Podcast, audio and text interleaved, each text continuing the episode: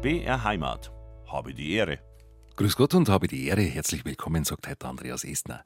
Wir haben heute die Ehre mit dem bekanntesten Zoologen Bayerns. Er war bis vor kurzem Generaldirektor aller naturwissenschaftlichen Museen Bayerns, Leiter der Zoologischen Staatssammlung in München, Professor an der Ludwig-Maximilians-Universität in München und Bestimmt kommen noch einige große Titel dazu. Jetzt ist er im wohlverdienten Ruhestand, Professor Gerhard Haschbrunner. Grüß Gott, dass Sie da sind. Schön, dass Sie da sind. Einen schönen guten Morgen. Es war gar nicht so einfach, Sie zu erreichen. Ist der Ruhestand auch ein Unruhestand?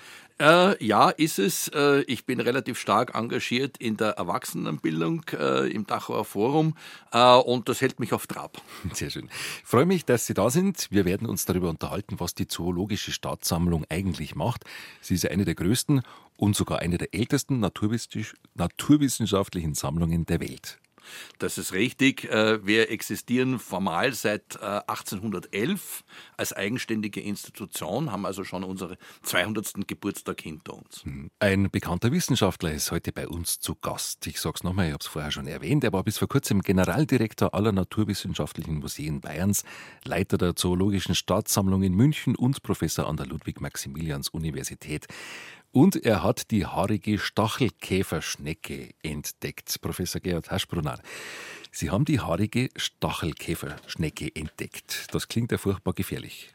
Nein, das Tier ist überhaupt nicht gefährlich. Es hat zwar Stacheln, ist aber erst einmal sehr klein. Also die, die, äh, dieser, dieses Weichtier hat ungefähr ein Zentimeter, starken Zentimeter Größe, äh, sitzt normalerweise unterm Stein oder in Felsnischen verborgen äh, und tut keinem Menschen was zuleide. Was war die Sensation, dass Sie diese Schnecke entdeckt haben? Äh, das Interessante war, dass wir sie gefunden haben, wirklich 20 Meter vor einer ganz renommierten äh, Meeresstation in, in Südfrankreich, die dort seit 120 Jahren steht. Äh, und man sollte eigentlich annehmen, dass die alles kennen, was da rundherum kreucht und fleucht. Und da ist es dann schon wirklich was Besonderes, also in unmittelbarer Nähe einer solchen Einrichtung, was wirklich Neues zu finden. Waren Sie da im Badeurlaub oder wie sind Sie da hingekommen? Nein, es war kein Badeurlaub. Ich mache seit etwa 40 Jahren Meeresbiologische pädagogische Kurse und das war ein, einer dieser Kurse und mir ist bei diesen Kursen, äh, die ich dort immer wieder gemacht habe, also an dieser Station, aufgefallen, dass es eben diese eine Käferschnecke gibt, äh, die jetzt ökologisch gar nicht zu den anderen passt. Die meisten anderen sitzen irgendwo unterm Stein und haben eher wenig Sauerstoff. Diese sitzt knapp unter der Wasseroberfläche und hat ganz viel Sauerstoff. Und das passte einfach nicht. Und äh, irgendwann einmal haben wir uns dann mal einen Anrand genommen, jetzt schauen wir mal genau nach, was das ist. Und dann hat sich herausgestellt, das ist wirklich was Neues. Mhm. Also als Amateur oder als Laie kann man sich das gar nicht vorstellen. Wenn Sie jetzt durchs Meer tauchen oder schnorcheln, ähm, dann kennen Sie alles, was da kreucht und fleucht. Also alles kennt man nicht, aber der Fachmann weiß, wo er nachschaut, sagen wir es einmal so. Äh, die großen Sachen, die kenne ich wirklich fast alle. Äh, beim Kleinzeug muss ich auch in die Literatur hineingehen und vergleichen und mit Bildern arbeiten etc. etc. und manchmal auch mit Präparaten. Also ad hoc äh, auch nicht alles, da gibt es ja viele, viele tausend Arten, auch im Mittelmeer beispielsweise. Aber man weiß zumindest, wo man es findet. Mhm. Haben Sie da eine Kamera dabei? Mit der Sie äh, ich selber nicht. Also meistens äh, gehe ich ins äh, ins Meer per Schnorchel oder auch mit, mit Gerät, um die Tiere dort zu sammeln. Und dann äh, fotografiert wird erst im Labor mit entsprechender Kamera etc. und so weiter. Sie sind weltweit Experte für Weichtiere. Was zählt denn zu den Weichtieren? Also die bekanntesten Gruppen sind Schnecken, Muscheln und Tintenfische. Äh, die Käferschnecken, eine vierte Gruppe gehört jetzt auch dazu, die kennen die meisten Leute gar nicht. Äh, man stelle sich vor, so ein bisschen eine Art Planierraupe mit acht hintereinander liegenden Schalenplatten am Rücken. Dann hat man ungefähr den Prototyp so einer Käferschnecke. Die sind wenige Zentimeter groß typischerweise und sitzen bevorzugt an einer Felsenküste irgendwo unterm Stein.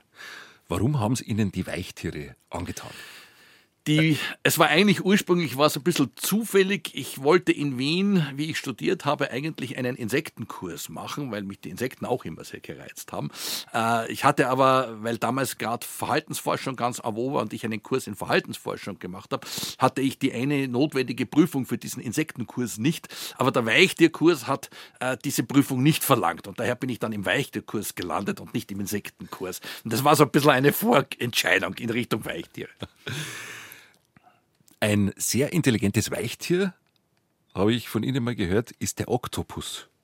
Warum ist der so intelligent oder wie kann man sowas messen? Äh, Also warum ist eine ganz gute Frage. Ja. Es ist äh, der Oktopus ist tatsächlich äh, mit Abstand das intelligenteste Nichtwirbeltier und er kommt in seinen Intelligenzleistungen, also Lernfähigkeit, Problemlösefähigkeit, Erinnerungsvermögen etc. kommt er etwa an einen Hund heran, würde ich mal sagen. Wie steht man sowas fest? Äh, mit Dressurexperimenten. Also der Oktopus ist zum Beispiel fähig, unabhängig von Figuren oder, oder Symbolen die Zahl 4 gegen 5 zu abstrahieren. Also dort, wo 5 Kreise, Punkte, Kreuze, mhm. Dreiecke sind, da gibt es was zu fressen, während bei 4 nicht. Äh, und das kann er lernen. Und damit weiß ich, aha, der ist fähig, unabhängig vom Symbol 4 gegen 5 zu differenzieren und, und sozusagen die Zahl 4 gegen 5 zu abstrahieren. Mhm. Und er versteht sogar, habe ich irgendwann von Ihnen gehört, einen Schraubverschluss. Das ist richtig. Einer der ganz wenigen Tiere, die, die den Schraubverschluss wirklich begreifen und auch sozusagen lernen können, wie, wie, wie man das macht. Der probiert natürlich auch, wenn er zum ersten Mal auf sowas trifft, probiert er alles Mögliche rum und irgendwann einmal zufällig macht er dann das Richtige mit seinen Saugnapfarmen, aber das merkt er sich dann und beim nächsten Schraubverschluss oder spätestens beim übernächsten weiß er auf Anhieb, wie das funktioniert. Faszinierend. Fasziniert Sie sowas auch? Ja, äh, das ist schon, also äh, der Oktopus ist für mich insofern doppelt interessant. Einerseits, wie intelligent er ist, aber er hat ja zugleich ein komplett anders gebautes Gehirn wie ein Wirbeltier. Das heißt, er ist jetzt neural gesehen oder vom, vom äh, Gedächtnis und, und vom Geistigen her gesehen wirklich ein Alien, weil er einfach ganz anders gebaut ist als ein Wirbel. Der Wirbel, der ist doch für uns immer ein bisschen wo ähnlich. Der Oktopus ist ganz was anderes. Jetzt denkt man als Laie, ja, die Wissenschaft, die weiß ja schon alles, aber Weiß sie da wirklich alles? Aber nein, ich sage meinen, meinen Studenten immer, also speziell den Doktorandinnen und Doktoranden, äh, lösen sie sich von der Vorstellung, dass sie irgendein Thema fertig machen. Sie können einen Beitrag leisten, vielleicht sogar einen wesentlichen Beitrag zum Verständnis, aber fertig werden sie nie. Und das gilt auch für meine ganze Karriere. Jetzt haben wir gesagt, es gibt äh, intelligente Weichtiere, wie den Oktopus, gibt es auch dumme Weichtiere. Aber ja, natürlich. Äh, jetzt sagen wir mal, eine Muschel, äh, wenn die nur da sitzt und, und filtriert, äh, muss man dazu keine geistigen Höchstleistungen bringen. Äh, also das würde ich jetzt eher als ziemlich dummes Tier bezeichnen. Wie intelligent sind Schnecken? Äh, da gibt es ganz unterschiedliche. Da gibt es also durchaus Lernvermögen. Also man kann Schnecken dressieren auf, auf Futter bestimmte Dinge. Äh, sie können bestimmte Dinge lernen. Äh, sie sind aber jetzt bezogen jetzt etwa auf einen Oktopus natürlich ein ganz anderes Kaliber. Also da, der liegt da schon drei Klassen besser mhm. drüber. Aber sie sind lernfähig. Mhm. Was mich interessieren würde, ähm, wenn man jetzt einen Salat im Garten hat und sagen wir mal 10 Meter oder 20 Meter weit ist eine Wiese, eine Bauernwiese. Die Schnecken kommen diese 20 Meter zielgerichtet auf den Salat. Ja. Wie merken die, dass da der Salat ist? Äh, die riechen ihn. Ah. Also die, die Schnecken haben äh, sehr, sehr empfindliche Geruchsorgane in den, in den Fühlern typischerweise, die Landschnecken. Und äh, die können diese Geruchsstoffe, die die Pflanze einfach abgibt, doch über eine ganz ordentliche Distanz, äh, speziell in der Nacht, äh, können sie das sehr gut wahrnehmen. Und dann gehen sie zielgerichtet auf, auf den Salat oder die Italien oder was es auch immer ist, mhm. äh, dann auch los. Verstehen Sie als Weichtierexperte die Abneigung gegen Nacktschnecken als Gärtner? Ja, natürlich. Erstmal sind sie tatsächlich schädlich. Also äh, so eine, eine Horde äh, eingesch äh, eingeschleppter Nacktschnecken kann wirklich ein Gemüsefeld also weitgehend vernichten, muss man einfach mal sagen. Äh, und B, es ist natürlich ein äh, Schneckenleben vom Schleimen. Und das ist für uns auch eher unangenehm. Also beides zusammengenommen ist vollkommen klar, dass die nicht immer beliebt sind. Hm. Haben Sie einen Garten? Ja. Was machen Sie gegen Schnecken? Also äh, ich versuche ja mal sozusagen äh, zu vermeiden, das ist das eine. Mhm. Äh, wir streuen ganz gerne, insbesondere dann, wenn es eher trocken ist, äh, Kaffee, also gebrauchten Kaffeesatz. Äh, das ist A, krümelig, das mögen die Schnecken nicht so sehr beim mhm. drüberkriechen. Und B ist es ziemlich geruchsintensiv, also das deckt sozusagen diesen attraktiven Geruch von Gemüse oder, oder Dahlien oder was auch immer, deckt ein bisschen zu. Äh, und äh, also dass da eine gewisse Abhaltewirkung funktioniert funktioniert, aber muss man ehrlich sagen, nur dann, äh, wenn es nicht zu viel regnet. Also wenn es sehr viel regnet, wird das einfach alles weggespült und, und nützt nicht viel. Äh, und ansonsten äh, sammle ich sie ab und zerschneide sie. Ja, also auch ganz normal wie ja. andere Gärtner. Jetzt eine Frage noch zu den Schnecken. Jetzt, wenn's, als es so trocken war, waren sie weg. Kaum regnet es, sind sie da, aber ja. so schnell. Ja, das ist der Trick des Nacktschneckenseins sozusagen. Äh, der Nackt, die Nacktschnecke hat ja den ganz großen Vorteil, dass sie eben kein Gehäuse hat und daher sich auch in ganz enge Spalten hineinzwingen kann. Und genau das machen die. In dem Moment, wo es trocken wird, gehen die in den Boden rein oder in, in, in Felsspalten rein, in Mauerspalten rein, wo es eben noch ein bisschen feucht ist und dort überdauern sie diese Trockenzeit. Äh, und wenn es dann regnet, sind sie natürlich sofort wieder da. Dazu kommt, dass Schnecken physiologisch unheimlich viel Wasserverlust verkraften. Also eine Nacktschnecke verträgt 30 Prozent Wasserverlust. Ein Mensch ist nach 4 Prozent verdurstet. Hochinteressant. Das ist Habe die Ehre am Donnerstagvormittag. Ich freue mich sehr, dass Sie mit dabei sind. Die Zoologische Staatssammlung in München ist eine Einrichtung, die, ich sage es jetzt einmal vorsichtig, bestimmt nicht jeder kennt. Und das werden wir jetzt ändern, weil es sich sehr lohnt, diese Einrichtung ein bisschen näher kennenzulernen. Die Zoologische Staatssammlung in München ist eine der ältesten zoologischen Forschungssammlungen der Welt und sie ist eine der bedeutendsten Forschungssammlungen der Welt. Warum ist sie so bedeutend? Äh, das hängt natürlich zusammen mit der Größe dieser Sammlung. Wir haben in etwa 25 Millionen Inventareinheiten. Das ist richtig viel. Es ist eine der drei ganz großen zoologischen Sammlungen in Deutschland, neben Berlin und, und Frankfurt und mit einem ganz großen Schwerpunkt im Insektenbereich. Also 90 Prozent dieser, dieser 25 Millionen sind tatsächlich Insekten. Also das ist die eigentliche Stärke dieser Sammlung, würde ich mhm. sagen. Ich wollte gerade sagen, 25 Millionen zoologische Objekte. Äh, da stellt man sich vor, da ist eigentlich das ganze Tierreich vertreten. Ah, da ist das ganze Tierreich vertreten. Also wir haben den Anspruch, also wir haben jetzt keine Spezialisierung auf eine bestimmte Gruppe oder auf einen bestimmten Kontinent oder so und irgendwas. Es ist tatsächlich eine Weltsammlung, mhm. ja.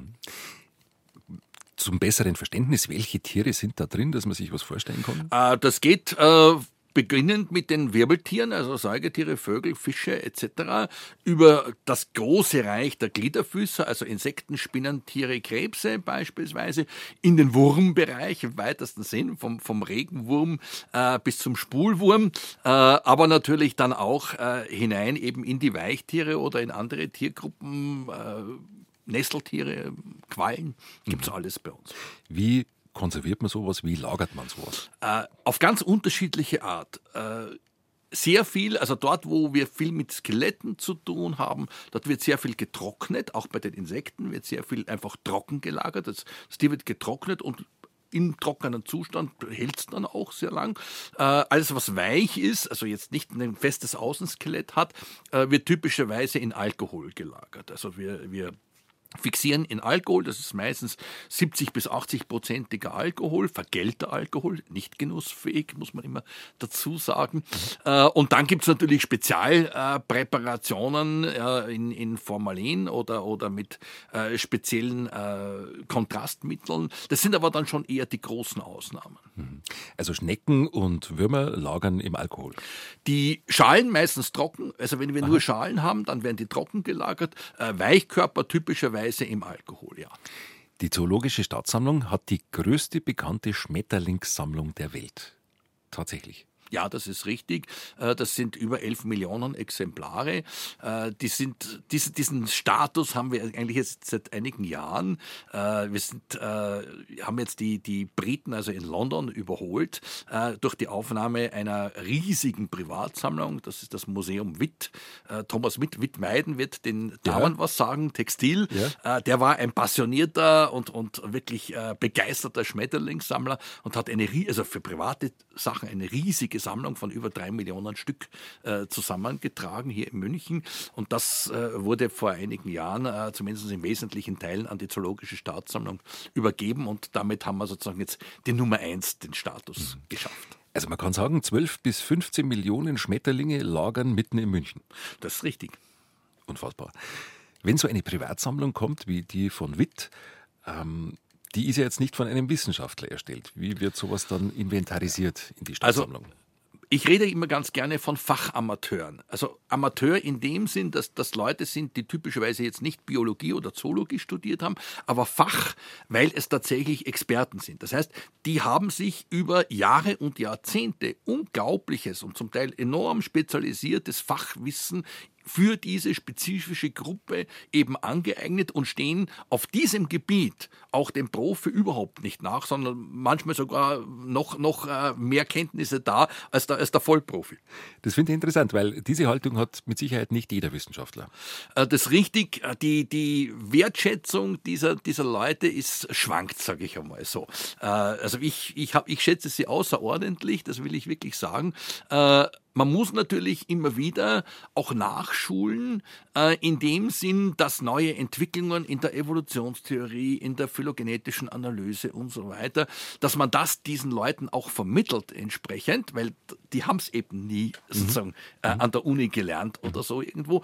Aber Umgekehrt, der Enthusiasmus, auch der Zeitaufwand, den die in diese Sammlungen, auch in die Präparation äh, und ähnliches hineinstecken, das wäre von, von staatlicher Seite überhaupt nicht leistbar. Mhm.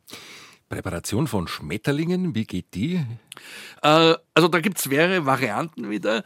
Äh, die typische ist das Schmetterling spannen. Dazu wird der Schmetterling zunächst einmal gefangen und in der Regel äh, mittels Gift auch getötet. Das ist sozusagen erste Schritt.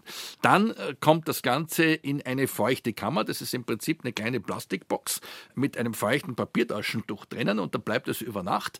Und dann weicht dieses Chitin-Außenskelett auf. Und dann kann man es mit einem speziellen Holz, da ist in der Mitte hm, so ein Spalt, da kommt der Körper rein und rechts und links kommen die Flügel hin und dann wird mit einer Art äh, feinen äh, Gase wird das Ding niedergehalten und mit Nadeln gesteckt und dann trocknet das Ding wieder ein und dann hält er. Und, und so wird es dann genadelt und kommt sozusagen in, die, in, die, in den Insektenkasten hinein mit der entsprechenden Beschriftung. Das ist ja ganz entscheidend. Eine, eine Sammlung unterscheidet sich von einem Sammelsurium durch Dokumentation. Also ja. das ist der entscheidende Punkt. Also genau, was ist es, wann gefunden, wo gefunden, von wem gefunden. Das ist ganz entscheidend. Wie lange hält so ein präparierter Schmetterling? Eigentlich ewig. Also wenn man es gescheit behandelt, das heißt, wenn, äh, wenn das Ding trocken bleibt, nicht wieder nass wird, das ist mhm. entscheidend. B, es sollte dunkel bleiben, weil, weil das UV-Licht die Farben insbesondere zerstört. Das ist der zweite entscheidende Punkt. Aber wenn das gegeben ist, also trocken und dunkel, durchaus mehrere hundert Jahre. Mhm. Es gibt ja auch, äh, wie sagt man, Exponate, nein, Exponat nicht, weil es ist ja keine Ausstellung, ähm, Objekte, es gibt ja Objekte bei Ihnen in der Zoologischen Staatssammlung, die sind 200 Jahre alt. Ja, das ist richtig. Also wir haben, wir haben das Glück ja, dass wir ein relativ neues Gebäude haben. Das wurde erst in den 80er Jahren sozusagen in Betrieb genommen, äh, mit einer entsprechend hohen Raumqualität, äh, eben dunkel und auch staubgefiltert und, und, und trocken vor allem. Also auch, auch im Sommer wird auch entfeuchtet die Luft, damit es eben schön trocken bleibt. Äh, und äh, da haben wir tatsächlich Exemplare, die sind 200, 250 Jahre alt und tadellos farbfrisch. Mhm. Denn so viele Exemplare lassen sich nicht in ein paar Jahrzehnten sammeln. Wir schauen gleich in die Geschichte der Zoologischen Staatssammlung und da geht es mindestens 200 Jahre zurück ins Königreich Bayern oder eigentlich noch ein bisschen weiter. Die Zoologische Staatssammlung steht bei uns heute im Mittelpunkt. Sie hat eine lange Geschichte. Mehr als ein Vierteljahrhundert wurde sie von unserem heutigen Gast geleitet, Professor Gerhard Haschbrunner.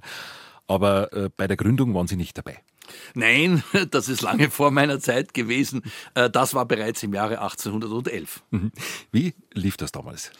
Äh, das war eine, eine ganz interessante Geschichte, die eigentlich typisch war für die Zeit. Es gab ursprünglich und nicht nur hier in München, sondern auch woanders, äh, meistens äh, Naturalienkabinette der Fürsten und Könige. In dem Fall war es königlich. Das war mehr oder minder ein Kuriositätenkabinett aus, aus seltsamen Dingen aus der Natur. Und mit der Aufklärung kommt dann die Idee, das A, der breiten Öffentlichkeit überhaupt einmal zugänglich zu machen, Punkt eins, aber B, auch jetzt nach wissenschaftlichen Gesichtspunkten äh, tatsächlich zu erweitern. Mhm. Und das ist auch in München passiert. Äh, die Sammlungen der Wittelsbacher wurden eben an die Akademie der Wissenschaften zunächst übergeben und mit 1811 wurde äh, Johann Baptist Ritter von Spix als erster Konservator, wie das damals hieß, als erster Kurator, äh, eingesetzt, um diese Sammlungen A zu sortieren Punkt eins. Mhm. Und B, aber auch jetzt nach wissenschaftlichen Gesichtspunkten zu erweitern. Man hat ihn nach Paris geschickt, damals die, die Hochburg der wissenschaftlichen Zoologie, dass er das ordentlich lernt äh, und dass er das dann hier sozusagen umsetzt. Mhm. Schauen wir nochmal auf diese Kuriositätenkabinette äh, der Wittelsbacher, also die Wittelsbacher Herzöge Züge haben schon solche Dinge gesammelt. Was, was war das? Also ausgestopfte Tiere? Oder äh, das waren zum Teil ausgestopfte Tiere, das waren aber auch Mineralien, das waren Fossilien, das, das ging quer durch die, die gesamte Landschaft der Naturwissenschaften. Mhm. Aber es war damals noch nicht wissenschaftlich erforscht, Nein. sondern eher so aus Freude. Das waren einfach interessante Dinge, manchmal auch besonders skurrile Dinge, die man da gefunden hat. Äh, manchmal auch künstlerisch dann verbrämt und ähnliche Dinge, also Becher aus Nautilus-Schalen und ähnliche Dinge. Äh, es war alles dabei. Kreuz und quer. Und 1811 kam dann die Wissenschaft dazu und es wurde systematisch aufgearbeitet. Das ist richtig. Wobei man dazu sagen muss, äh, Systematik hatte damals ein anderes Ziel. Wir, waren ja, wir sind ja noch immer gut 50 Jahre vor Darwin, also Evolution war überhaupt kein Thema. Die Idee war, es gibt ein göttliches Schöpfungswerk, dieses Schöpfungswerk ist abgeschlossen, es ist geordnet und die Aufgabe des Wissenschaftlers oder der Wissenschaften ist es, diese Ordnung zu erkennen, zu beschreiben und zugänglich zu machen. Das war's. Mhm. Evolution kommt, wie gesagt, erst 50, 60 Jahre später. Mhm. Johann Baptist Ritter von Spix war der erste Konservator, der erste Chef der Zoologischen Staatssammlung, kann man sagen. Und der hat die Sammlung erheblich erweitert. Er hat nämlich eine Forschungsreise unternommen nach Brasilien. Zur damaligen Zeit, der war drei Jahre unterwegs. War ein, ein Großunternehmen. Äh, es war ja, so eine Reise war ja immens teuer. Und äh, die bayerischen Könige haben sich damals angehängt an eine österreichische Expedition, äh, im Zuge der österreichischen Heiratspolitik äh, ging eine österreichische Fregatte, die Austria von Dresd, rüber nach, nach Brasilien. Und man hat also zwei junge Wissenschaftler, das war eben Spix für die Zoologie und Martius für die Botanik, hat man sozusagen da dran gehängt. Äh, das war für die ziemlich wurscht, dass da zwei Leute mehr mitgefahren sind und hat sich sozusagen den Riesenaufwand der Organisation einer eigenen Expedition äh, gespart. Und die haben sich aber dann drüben in, in Brasilien ganz schnell selbstständig gemacht, also haben den Rest der, der der Expedition verlassen und sind dann tatsächlich drei Jahre durch ganz Brasilien gezogen und haben gesammelt, gesammelt, gesammelt. Das ist unglaublich, wenn man sich das vorstellt. Also, also die waren ja mit dem Segelschiff unterwegs. Ja. Natürlich, die waren ja schon wochenlang unterwegs, bis sie überhaupt nach Brasilien Drei kamen. Monate. Drei Monate. Und dann haben sie sich durch dieses ja, also, Wilde, die, diese wilden Gegenden ja. geschlagen, war bestimmt auch sehr gefährlich. Das war gefährlich. Die, die, waren auch mehrfach wirklich vom Tode bedroht. Also durch verschiedenste Dinge. Also A, die sind äh, mehrfach fast verdurstet, weil es so trocken war. Äh, B, sie hatten äh, mehrfach äh, Tropenkrankheiten und zwar schwerste Infektionen, die sie also wirklich an den Rand des Todes gebracht haben. Mit wirklich mit Glück überlebt. Und gerade Spix hat sich ja tatsächlich dort eine Tropenkrankheit, eine chronische zugezogen, an der er dann nach der Rückkehr einige Jahre später bereits verstorben ist. Mhm.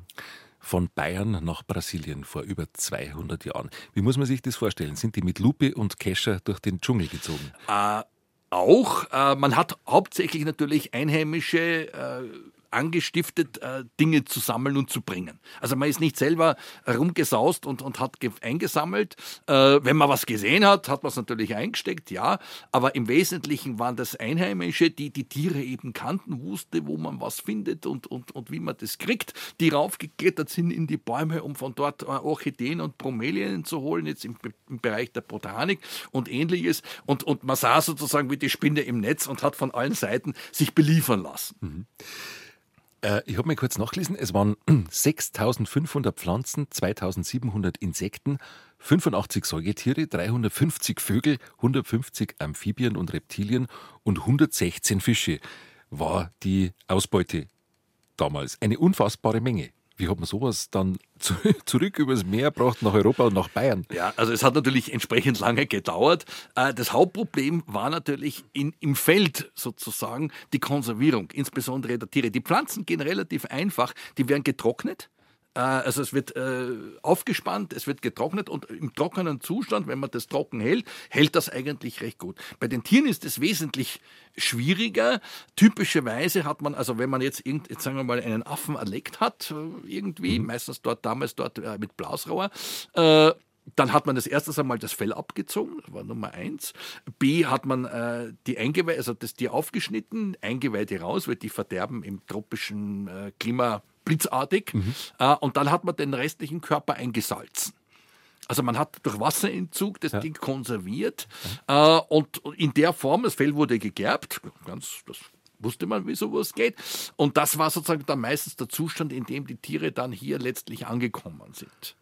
Und erst hier wurde dann aus diesen Primärpräparaten ein, ein Schaupräparat gemacht. Aha. Das heißt, man musste sie hier mühevoll wieder zusammenbauen. Man musste sie hier das, äh, also hier saßen die Präparatoren, mhm. die haben die Tiere natürlich lebend nie gesehen. Die, die bekam man nur die Kiste. Das, das ging gut, äh, wenn, wenn ähnliche Tiere lebend äh, irgendwo verfügbar waren. Also bei den Affen, da gab es Zirkusäffchen und ähnliche Dinge. Also da wussten die, äh, wie der sitzt und, und wie er sich bewegt. Das, das geht gut. Es gab natürlich auch Tiere, äh, wir haben bei uns ein, ein Faultier in der Sammlung. Äh, das hatte man vorher noch nie gesehen, nicht? klarerweise.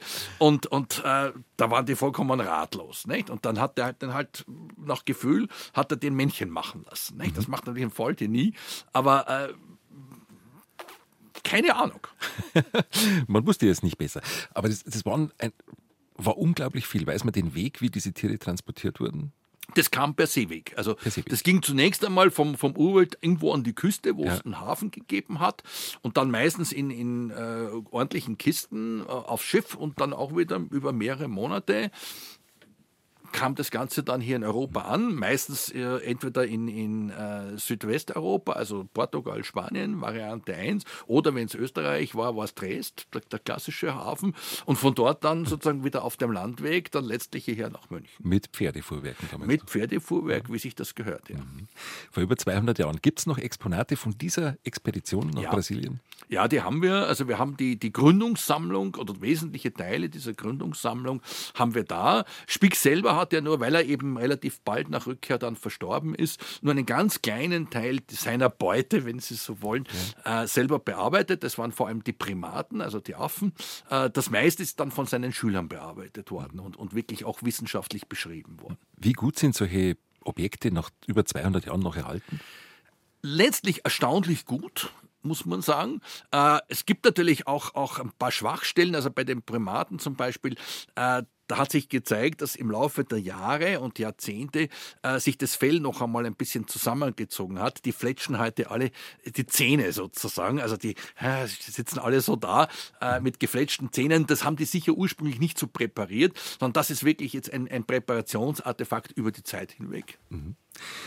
Dass Wissenschaftler so etwas auf sich genommen haben, schon vor über 200 Jahren, das muss einen Grund haben und der liegt vermutlich in der Neugierde des Menschen. Ein Thema, über das wir gleich sprechen. Habe die Ehre und wir unterhalten uns heute über die Zoologische Staatssammlung in München.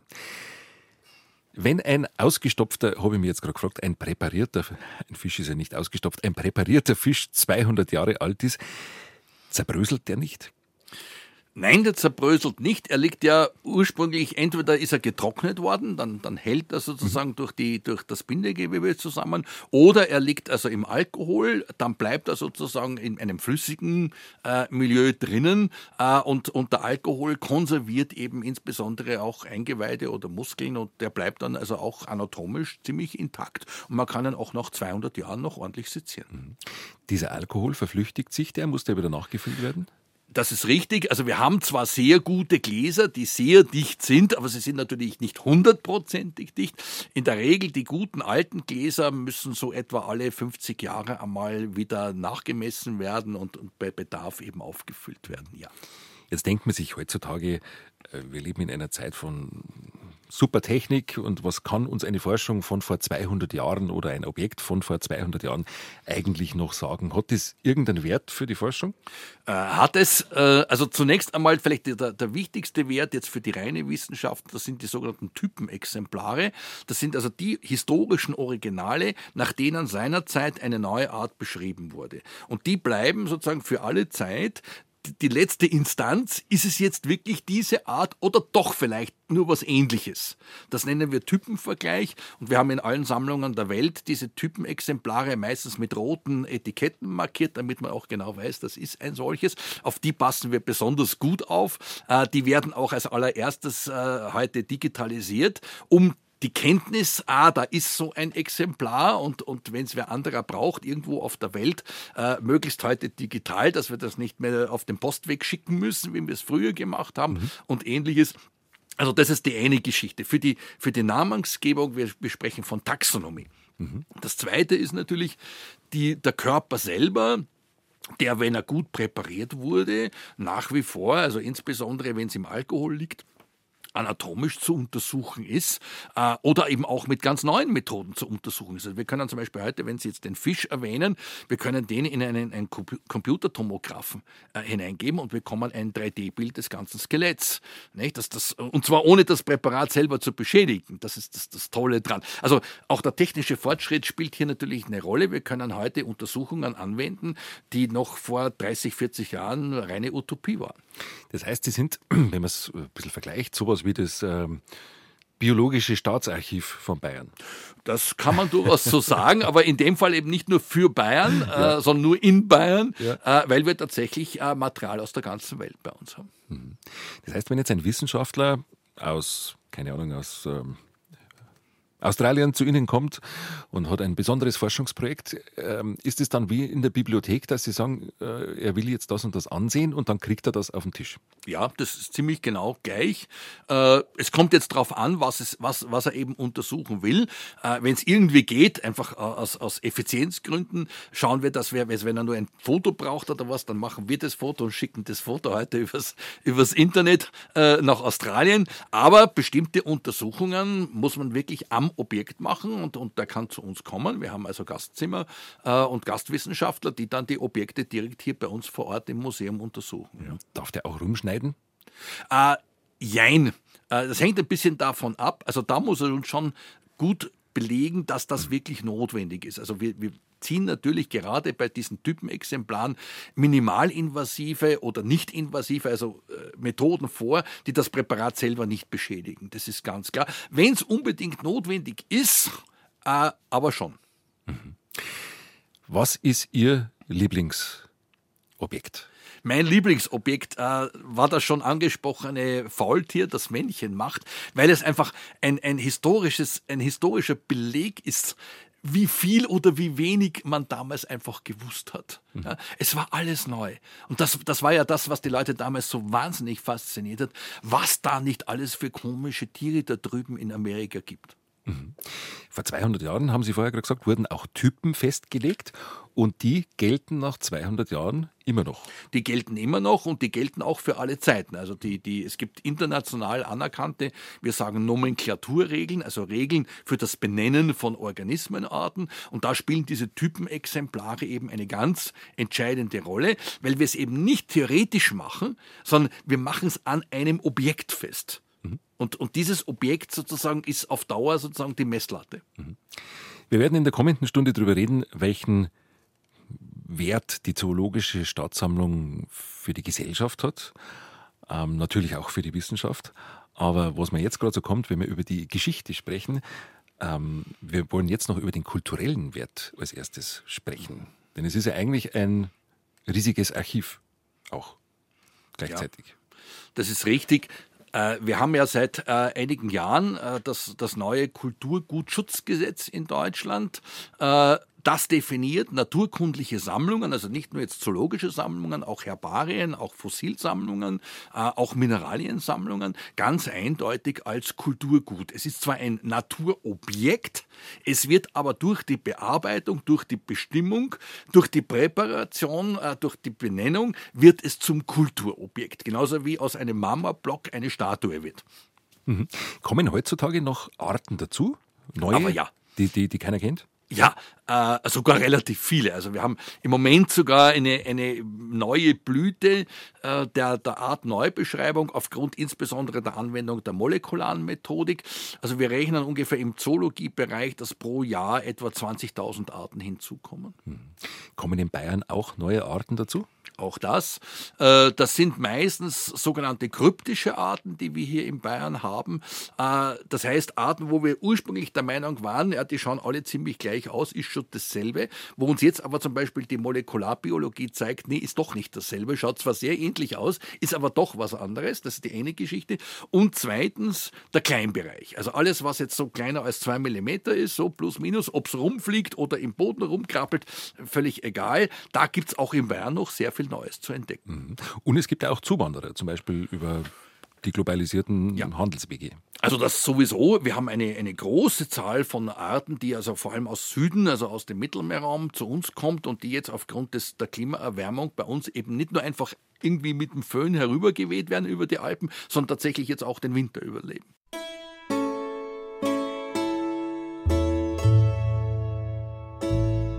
BR Heimat. Habe die Ehre. Habe die Ehre. Herzlich willkommen zur zweiten Stunde. Heute ist bei uns zu Gast Professor Gerhard Haschbrunner. Er war 28 Jahre Leiter der Zoologischen Staatssammlung in München. Und wir haben noch viele Themen vor in dieser Stunde. Ich freue mich, dass Sie mit dabei sind. Rund 25 Millionen Objekte, also Tiere, Insekten, Fische, Vögel, Großtiere, lagern in der Zoologischen Staatssammlung in München. Wissenschaftler aus der ganzen Welt können teilweise darauf zugreifen übers Internet. Heißt es, haben Sie dann einen eigenen Fotografen engagiert?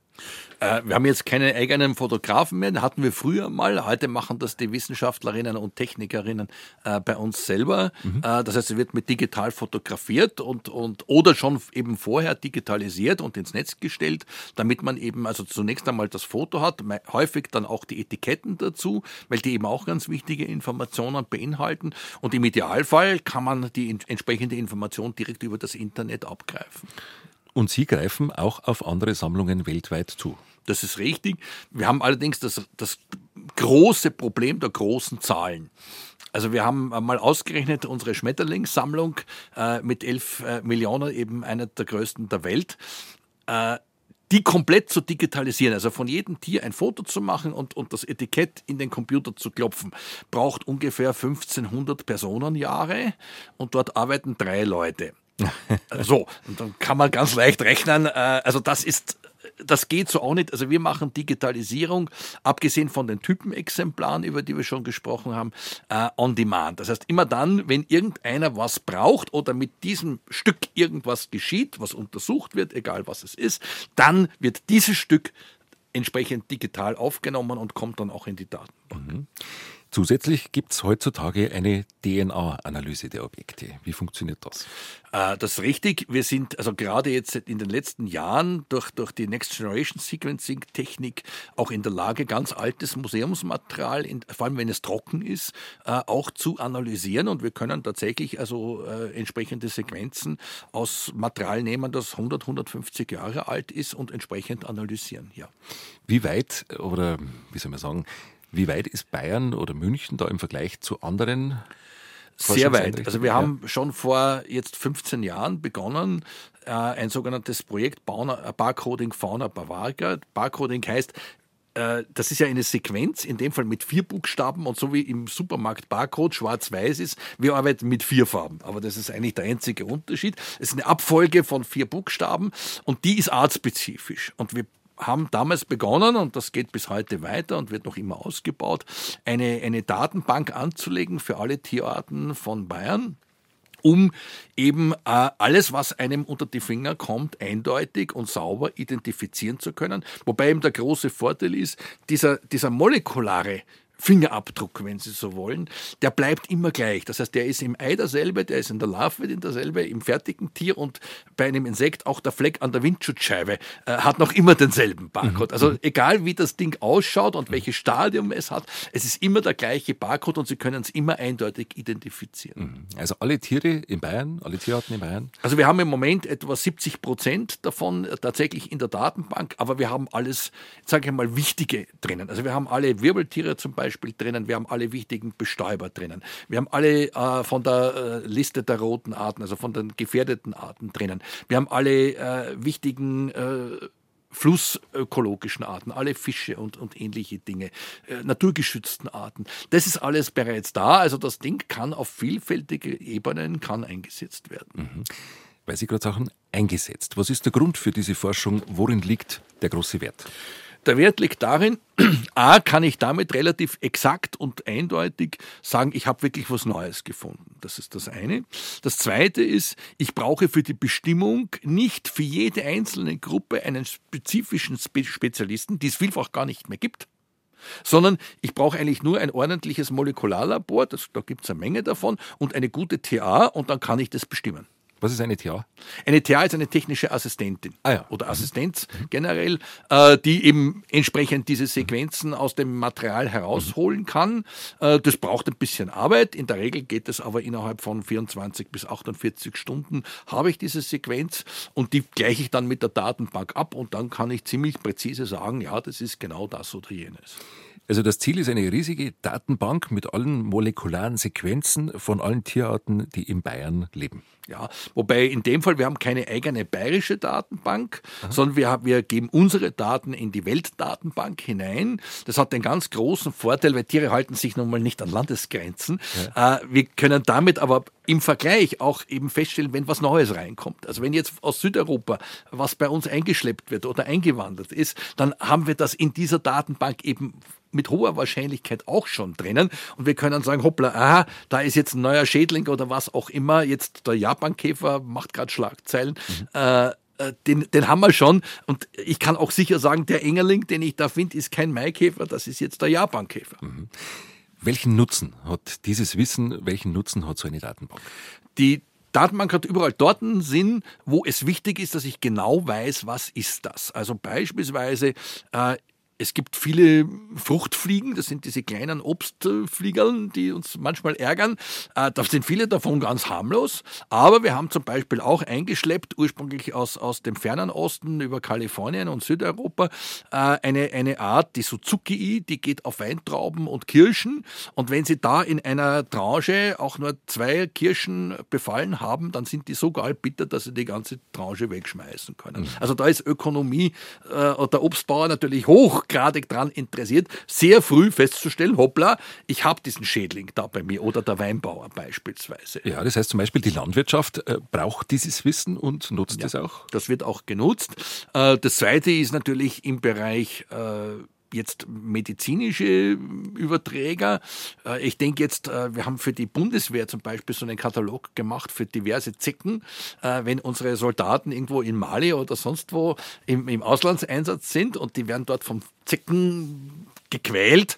Äh, viele Zecken sind gefährliche Krankheitsüberträger.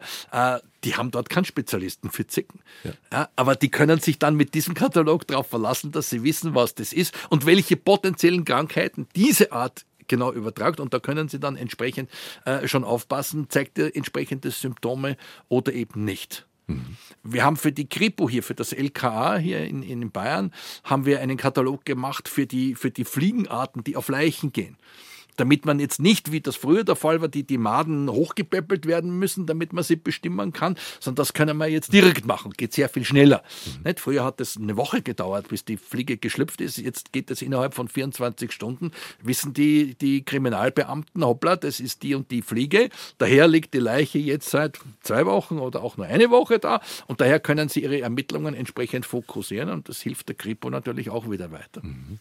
Man kann sich als Laie gar nicht vorstellen, wie viele Bereiche in der Gesellschaft dieses Wissen nutzen, das in der Botanischen Staatssammlung ist. Äh, in der Zoologischen Staatssammlung, Verzeihung. Äh, ja, das ist richtig. Wir haben zum Beispiel auch einen ganz großen Bereich der Lebensmittelkontrolle. Also im Lebensmittelsektor wird ja, äh, gerade im Fischbereich beispielsweise, wird unglaublich viel gefälscht. Sie, sie, sie, haben auf der Speisekarte stehen ein Seesaibling, das ist aber nur eine Regenbogenforelle oder, oder was ähnliches. Ja? Und speziell dort, wo, wo eben nur Filet da ist oder gar nur Sushi-Stückchen da sind, äh, da gibt es viel Fälschungen und das lässt sich heute molekular ganz sauber belegen. Äh, und dann ist der oder diejenige eben fällig, äh, wenn, wenn da entsprechend betrogen wird. Das ist glatter Betrug. Hm, das ist Habe die Ehre am Donnerstagvormittag. Wir haben jetzt vorher darüber gesprochen, dass die Tierarten in Bayern alle erfasst werden, auch auf der, wie sagt er, auf der Mikro molekularen Ebene. Auf der molekularen Ebene. Ich bin nicht so fit in den Fachbegriffen in der Zoologie. Wie viele Tierarten gibt es denn in Bayern? Weiß man das? Also die offiziellen Zahlen sprechen etwa von 35.000 Tierarten, die wir in Bayern haben, große Mehrheit davon eben Insekten und davon Kleininsekten.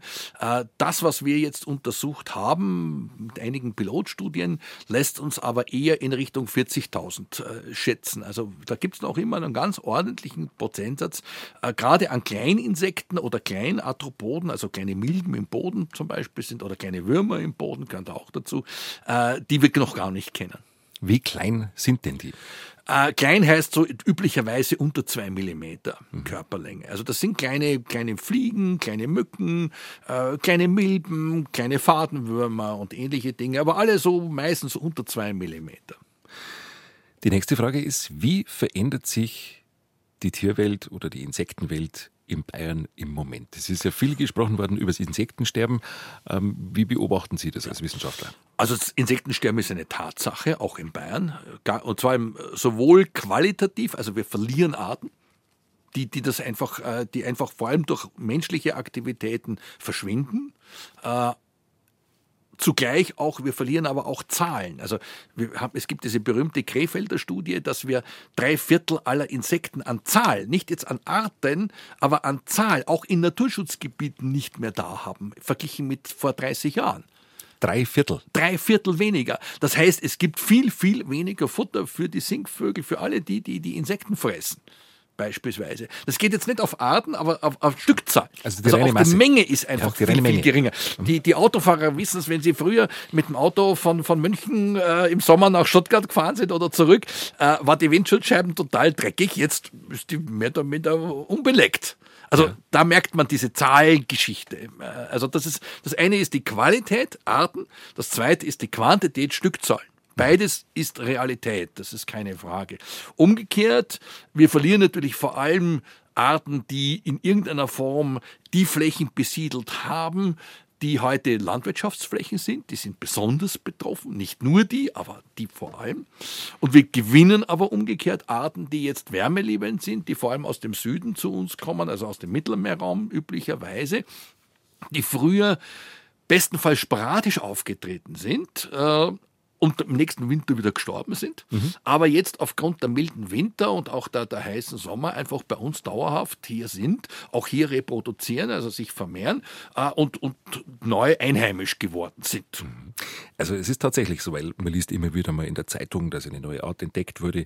Das ist immer ganz sporadisch in irgendeiner kleinen Schlagzeile, aber es ist tatsächlich so, auch aus Ihrer Sicht, die Erwärmung des Klimas führt dazu, dass wir neue Arten zum Beispiel aus dem Süden bekommen haben mittlerweile schon. Das sind, das sind mehrere hundert Arten, die da dazugekommen sind.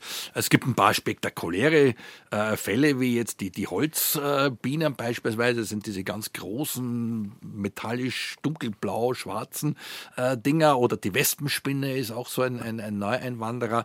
Oder äh, was haben wir noch? Das Taubenschwänzchen zum Beispiel, dieser Schwärmer, der ausschaut wie ein Kolibri und am Flox im Moment gerade gerne nascht. Also das sind so die, die Top Top, äh, besonders auffällige Arten, aber es sind viele, viele andere, die da dazukommen, die tatsächlich jetzt einfach, das sind die Gewinner, wenn man so will, die jetzt ihr, ihr Verbreitungsareal Richtung Norden ausdehnen, darunter eben auch einige, die wir gar nicht haben wollen, wie etwa die Tigermücke, die, die äh, bestimmte Krankheiten übertragen kann, oder die schon angesprochene Fruchtfliege da aus Ostasien, die jetzt die Weintrauben und Kirschen befällt. Mhm. Oder den Laubholzbockkäfer.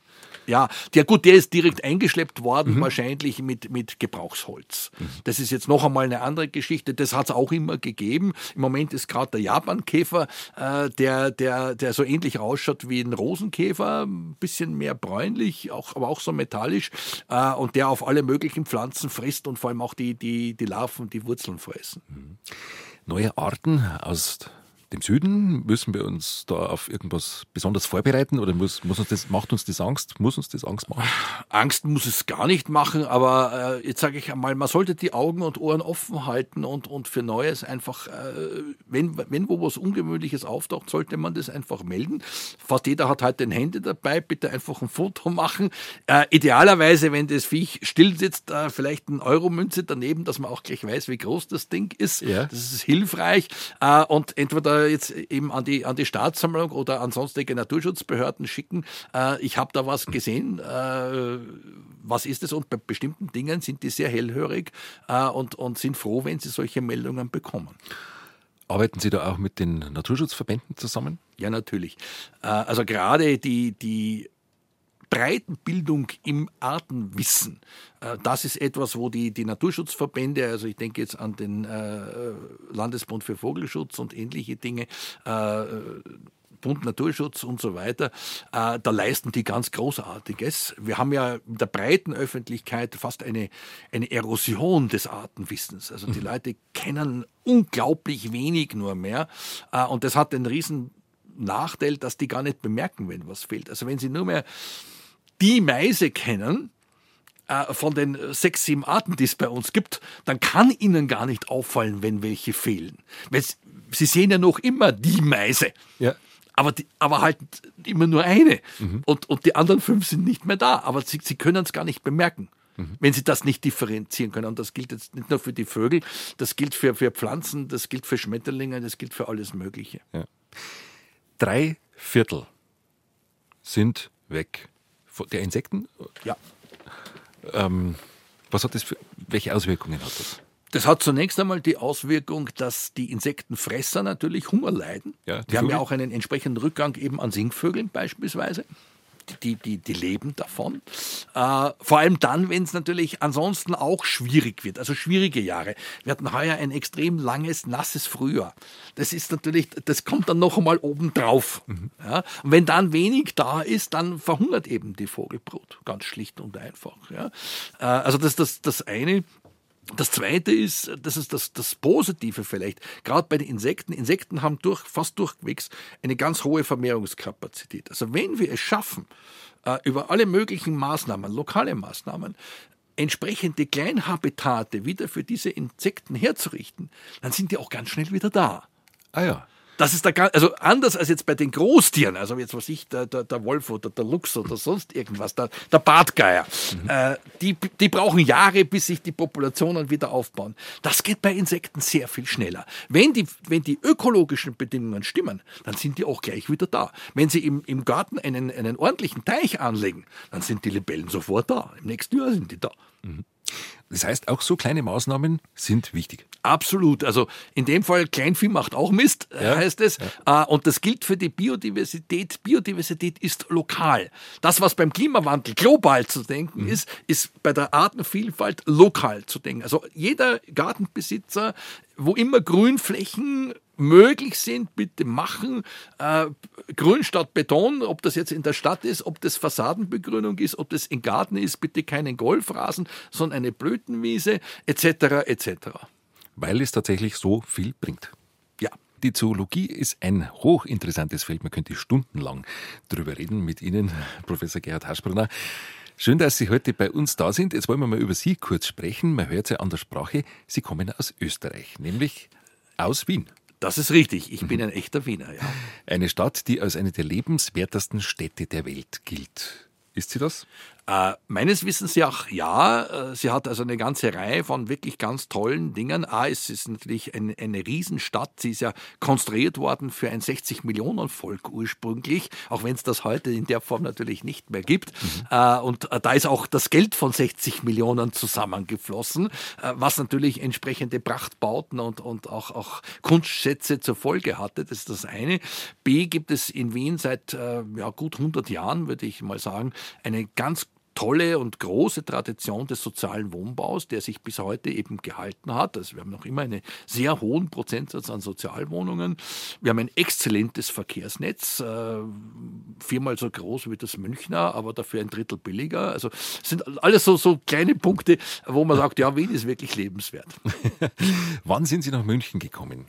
Äh, das ging über Umwege. Ich, hab, ich bin in Wien geboren und aufgewachsen, habe auch in Wien studiert, äh, war bis 1987 1980 in Wien, äh, habe dann eine Assistentenstelle bekommen an der Uni in Innsbruck, war dann acht Jahre in Innsbruck und dort hat mich dann der Ruf nach München ereilt sozusagen mhm. und seit 95 äh, bin ich hier in München. Mhm. Wie haben Sie, als Sie nach München gekommen sind, als Wiener Bayern empfunden? Äh, für einen Österreicher ist Bayern nicht mehr ganz die Heimat, aber auch noch nicht wirklich Ausland, so möchte ich das mal formulieren. Äh, also die Mentalität äh, Bayern, Österreich ist doch so ähnlich, dass man sich äh, hier sehr schnell heimisch fühlen kann. Mhm. Sie haben, ähm, wir haben vorher gerade einen Kaffee getrunken. Als Wiener haben Sie natürlich einen hohen Anspruch an Kaffee. Wie geht es Ihnen da in Bayern mit dem Kaffee? Äh, in Bayern eigentlich relativ gut. Jetzt sage ich mal, Richtung Norden wird das Gefühl schwächer. Also äh, wir, wir Wiener sagen ja, Kaffee ist eine Geschichte und Kaffee ist eine andere Geschichte. Da ist meistens nur mal die halbe Bohne drinnen, insbesondere wenn das dann so in, in die Kategorie Blümchenkaffee äh, hineingeht. Aber, aber Bayern ist dann noch äh, durchaus verträglich. Gott sei Dank. Sie haben in Wien studiert und äh, promoviert. Jetzt ist es so, viele, die Biologie studieren äh, oder so ein Fach, die werden anschließend Lehrer. War das für Sie auch eine Option? Ich habe äh, nach meinem äh, Abitur, Matura heißt es in Österreich, äh, damit spekuliert, auch ins Lehramt zu gehen. Ehrlich gesagt, allerdings, da wäre es wahrscheinlich nicht die Biologie geworden. Ich war sehr, sehr gut in, in Mathematik und, und, und Physik. Also das wäre eher in diese Richtung dann wahrscheinlich gegangen. Äh, schlussendlich, ich halte mich bis heute für einen relativ brauchbaren Didakten. Also ich kann relativ gut Dinge, auch komplexe Sachverhalte erklären. Das liegt mir ganz gut. Ich bin nicht ein besonders guter Pädagoge, um das mal so zu sagen. Also ich hätte in der Schule vielleicht irgendwann einmal einen Schüler erschlagen, also überspitzt. äh, aber äh, ich arbeite wahnsinnig gern mit Leuten, die, die wollen, und da, da, da hänge ich mich auch richtig gern hinein. Aber wenn jemand nicht mag, ja, dort ist die Tür, kannst auch gehen. Ja, Sie haben ja viele, viele Vorlesungen gehalten und tun es bis jetzt. Ja, das ist richtig. Ja, ich habe also 40 Jahre als Hochschullehrer gearbeitet, äh, mit äh, zuerst in Wien, dann in Innsbruck und eben dann hier auch an der LMU in, hier in München. Und äh, finde immer wieder, jeder Jahrgang hat ganz, ganz tolle und, und unglaublich engagierte und, und gute Studenten hervorgebracht. Haben sich die Studenten verändert in den letzten 30 Jahren? Äh, ja, äh, das heißt, die Studenten oder die Studierenden selber vielleicht weniger, aber die, die Umwelt hat sich verändert dazu. Also es ist heute zum Beispiel sehr viel stärker ein, ein, ein Notenhype, ein Notenbewusstsein. Also wie ich hier begonnen habe, da, da sind also auch in die, in die Sprechstunden dann nach einer Klausur, da sind die gekommen, die so ganz knapp durchgefallen sind. Und die haben dann gesucht, im Gespräch dann doch noch den halben Punkt zu finden, damit sie doch durchkommen. Das war auch, ist auch völlig nachvollziehbar. Äh, heute kommen äh, auch die Studenten, die nur eine 2-0 bekommen haben und aber eine 1-7 haben möchten. Äh, also da ist wesentlich mehr im, im Notenschnitt. Der Notenschnitt wird das allumfassende Kriterium für das Weiterkommen. Das halte ich nicht für so gut. Äh, das Können ist, das, die Note ist gar nicht so wichtig. Wie hieß das Fach oder die Fächer, die Sie unterrichteten an der Uni? Ich habe Zoologie, Zoologie unterrichtet. Ja. Äh, im, im, Speziellen nennt sich das systematische Zoologie. Da geht es also um die zoologische Vielfalt. Wenn junge Menschen sowas studieren, haben die anschließend Chancen auf dem Berufsmarkt? Äh, bedingt.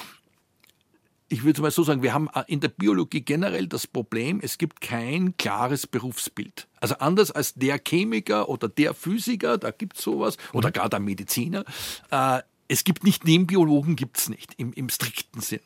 Im Bereich Zoologie gibt es natürlich die direkten äh, zoologischen Berufe, wie eben Kurator an einem zoologischen Museum oder auch im Tiergarten oder was ähnliches, wobei dort meistens eher Tierärzte zu Hause sind und nicht so sehr unbedingt Zoologen. Aber äh, es gibt sehr viel, wo man gar nicht so auf die ersten Idee dran käme, dass da ein Biologe sitzt. Das geht natürlich ganz stark auch in Richtung Umweltämter im weitesten Sinn.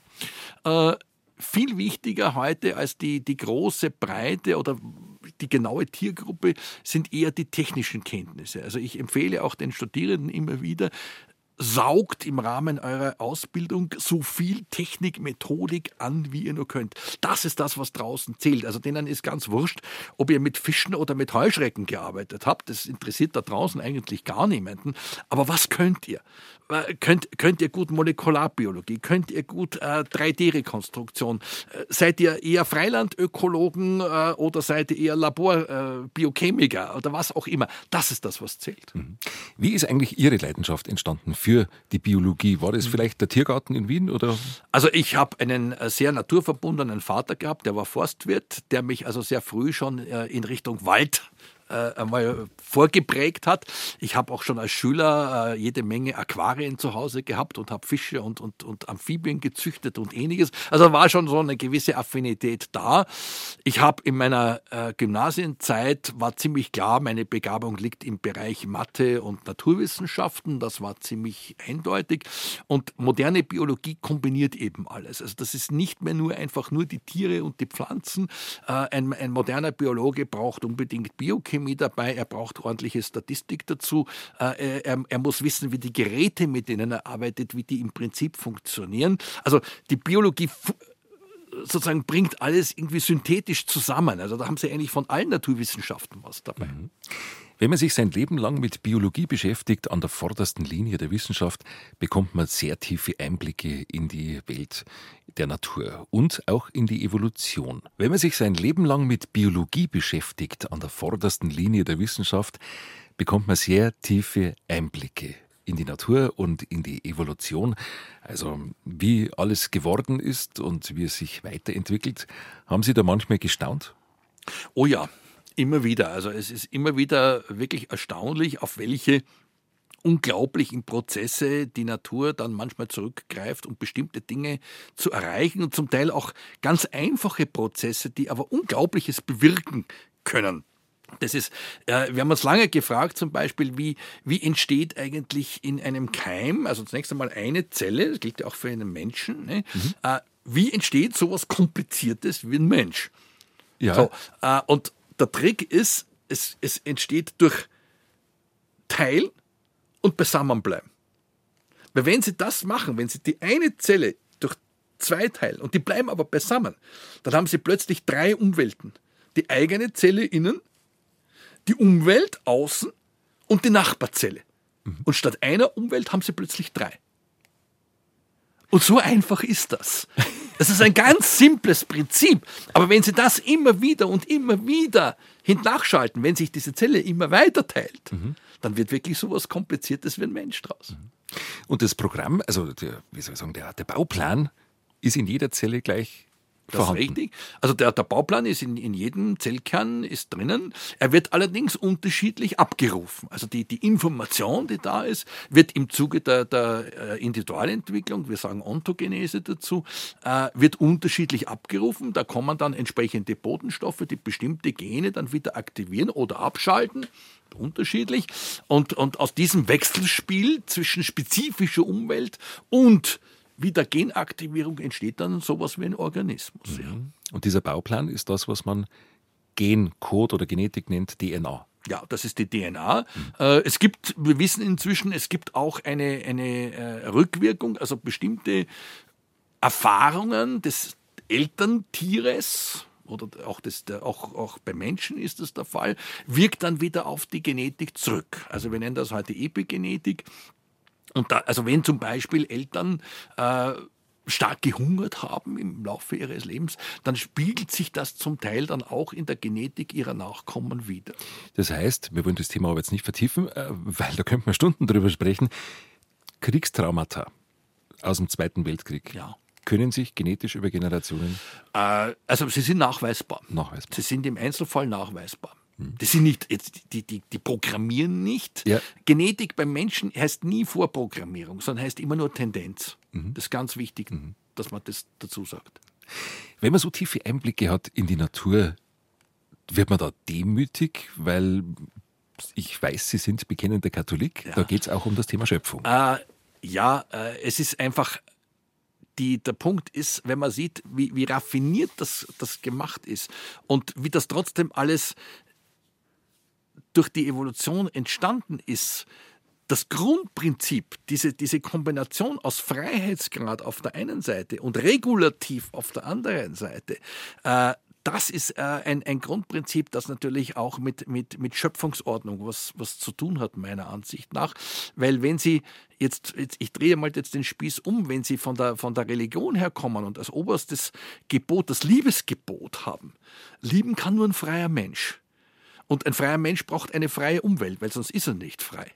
Äh, das heißt, selbst die Religion fordert eigentlich dieses Freiheitsprinzip. Wir sagen als Naturwissenschaftler Zufall dazu oder Indetermination, ganz genau. Mhm. Also ich sehe äh, einerseits in, in meiner äh, Rolle als Naturwissenschaftler, wo ich feststelle, ja, es gibt diese Freiheitsgrade, es kommt immer wieder was Neues und es ist auch nicht vorhersagbar, mhm.